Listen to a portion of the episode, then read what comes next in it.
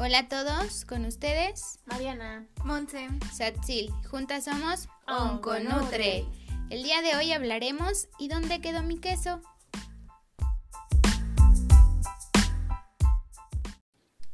hola. Hoy es un tema muy importante, muy interesante, ya que eh, hace dos semanas aproximadamente me desperté con la triste noticia que algunos quesos serían retirados del mercado. ¿Qué me pueden decir al respecto?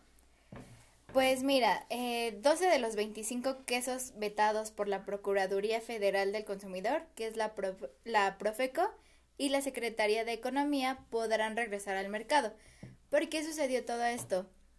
Porque de acuerdo a la norma oficial mexicana 223, el gobierno empezó a pedir a todos los productores que declararan en sus etiquetas la elaboración y los ingredientes que tienen sus productos. Muchos no registraron todos los ingredientes que tenían, de ahí que en cierta forma el gobierno prohibió su distribución y por ende su venta, su venta. Y claro que fue algo que nos sorprendió a todos, ¿no? Y que, que causó también, eh, pues, desconfianza por parte de nosotros los consumidores hacia ciertos productos. ¿Por qué? Porque había marcas importantes que consumimos prácticamente todos los días, entre ellas Lala, Filadelfia, Food entonces... fueron las más como que afectadas. Y específicamente, acuérdense que habíamos hablado previamente de etiquetados claros, donde queríamos o donde ya la población se merece justo esa información eh, real de lo que contienen los productos. Entonces, pues todo esto viene como también a ser parte de, ¿no? De este etiquetado claro que queremos que los productos lleven hoy en día. ¿Qué eh, para la fabricación de esto, qué no se puede utilizar? Bueno, hay unos ingredientes que no están permitidos, los cuales son sustancias grasas no propias de la leche, fécula, hierbas u otros productos para cuajar leche diferentes a los establecidos en la normatividad. De acuerdo a esta norma, los permitidos pues son cuajos normalmente. Exacto, entonces, pues obviamente que estos productos no declararon completamente lo que contenían o cómo estaban elaborados y es por eso que en este caso la Profeco pues tuvo esta sanción para con ellos. Sin embargo, lo que se busca no es como tal retirar los productos del mercado, sino que el fabricante declare eh, adecuadamente qué es lo que contienen sus productos y también con el fin de no engañar al consumidor, de que el consumidor eh, hay algo muy muy característico, ¿no? Que dicen yogur deslactosado y mucha gente paga más, ¿no? Tres pesos, dos pesos más por un yogur deslactosado cuando el proceso de elaboración del yogur hace que los microorganismos que elaboran el yogur consuman la lactosa. Entonces, prácticamente todos los yogurts son deslactosados. Entonces, ese es como un engaño que nos da la mercadotecnia, los, los, este, La las marcas, la industria, para nosotros, ah, ok, mejor me voy a comprar este yogur sin lactosa. Es, es lo que busca la Profeco, que ya no haya este engaño, esta... Eh, Pues mala publicidad en cierta forma. Y tengamos en cuenta que la norma fue publicada en el 2018 y de acuerdo entra en vigor a los 365 días naturales después de su publicación, es decir, en el 2019 tuvo que haber entrado.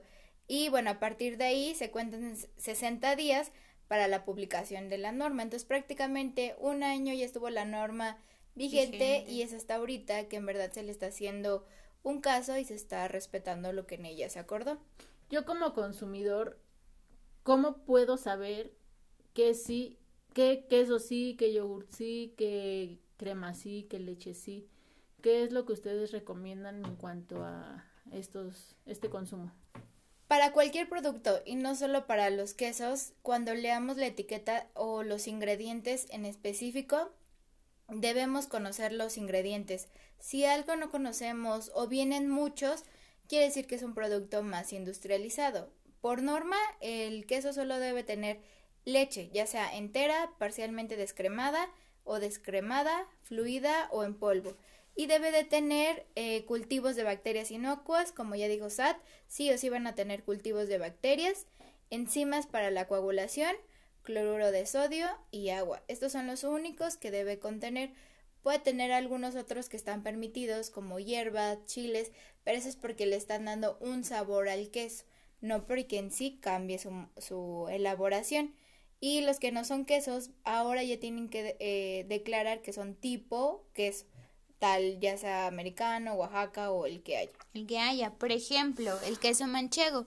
El queso manchego es de origen español y obviamente se denomina así porque es elaborado en la comarca de La Mancha a partir de la leche de ovejas de raza manchega. Entonces, cualquier queso que tenga estas características, pero obviamente no viene de España, no viene de estas ovejas y no viene de esta comarca, pues se, se debería denominar queso tipo manchego. Entonces es ahí donde tienen que declarar, obviamente, este, de qué está elaborado y, y esa palabrita que es tipo es donde se debe de especificar. ¿Qué fue lo que hizo Food? Que digo, es una marca súper reconocida.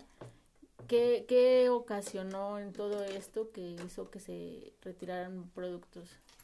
Bueno, como te comenté al inicio, algunos ya van a regresar y lo que hizo Food fue que declaró que sus productos contenían caseinatos. Es por eso que probablemente ya con esto que va a poner sus productos regresen, pero nosotros como consumidores hay que tener presente que su producto ya contiene estas sustancias. También modificaron la leyenda de 100% leche por 100% lácteo, ya que sus productos son elaborados con derivados de leche de vaca y grasas butíricas, es decir, ya no es 100% solo la leche. Exacto, entonces no sé si se acuerdan, creo que también lo que fueron los eh, pues representantes, los empresarios, pues prácticamente no echaron la culpa a la Profeco eh, y a la Secretaría de Economía por esto, por estos cambios, pero creo que como dice Monse es una es una este norma que estaba vigente ya, entonces que creo que está bien que ya ahora eh, las autoridades den como esa ese, ese caso, que no se haga caso omiso, que se tome en cuenta y que también los, los empresarios o todo lo que son dueños de estas grandes eh, cadenas. cadenas alimenticias hagan las cosas correctamente. La verdad es que sí, te paniqueó, todos nos despertamos y de cómo ya no van, ya no voy a comprar, ya no voy a vender, pero pues solo se pide eso, ¿no? Que sean transparentes, que declaren lo que es, para que nosotros podamos tener, a veces hasta nosotros como parte de, eh, nutriólogos nos cuesta trabajo saber o leer, aunque sabemos los ingredientes, si no lo declaran, ¿no? Eh, pues no, no vamos a, saber si puede, si no es apto caso eh, pasado pues fue Sosalia, ¿no? Donde no declaraba la cantidad de carbohidratos, ¿no? Que contenían sus productos. Entonces, aunque nosotros nutriólogos dijéramos, ah, no, sí, ¿qué pasaba? Que pues ah, a lo mejor tus pacientes no tenían la respuesta que tú esperabas o tu plan no era como tú lo, lo, lo indicaste. ¿Por qué? Porque pues resulta que se investigó y no estaba declarando la cantidad neta de carbohidratos. Entonces, pues te digo, es algo que no se vale y a veces ni nosotros siendo nutriólogos nos salvamos de ser engañados por las empresas. Sí, porque confiamos en el etiquetado. Entonces muchas veces al confiar, porque no estamos elaborando el producto, pasan este tipo de cosas. Y es por eso que el queso Filadelfia, que si se acuerdan salieron hasta los memes de que no te tocaba a ti, que no sé qué, él por eso se salvó este queso, porque si vemos la etiqueta solo dice leche, cultivos lácticos y cloruro de sodio, me parece. Se dan cuenta, son los únicos permitidos de ingredientes de la norma. Entonces, por eso él se salvó. Y sí, había una marca Filadelfia, pero que fue el queso tipo americano, el que obviamente no estaba bien declarado. Entonces, por eso, ¿no? Empezó como el, el susto e incluso casi, ¿no? Tenemos que ahí andar haciendo cosas que no, pero pues afortunadamente eh, se salvó. Se salvó, ¿no? No le tocaba a mi hijo, entonces. Exacto. Y es un queso bueno, la verdad, lo malo es que es más grasita, pero puede caber en nuestro plan si sabemos cómo incluirlo y no sobrepasar en ese momento otros alimentos que tengan grasa. La conclusión de todo esto es que, pues obviamente, eh, no es, no es algo que tengamos todos que aprender a leer, pero sí es importante que sepamos, ¿no? Que estamos llevándonos de nuevo, repetimos, a la boca, que estamos eh, comiendo. comiendo. Entonces, pues traten de echarle un vistazo eh, a lo que consumimos, Exacto. Y recuerden, cada ingrediente que no conozcan o que vengan muchos, pues mejor evitar ese alimento porque es cada vez más industrializado. Pues muchas gracias por resolver estas dudas que, que nos surgen. Y síganos en nuestras redes sociales, Instagram, arroba unconutre-bajo. Y estamos en contacto para nuevos temas. Cuídense. Bye. Bye.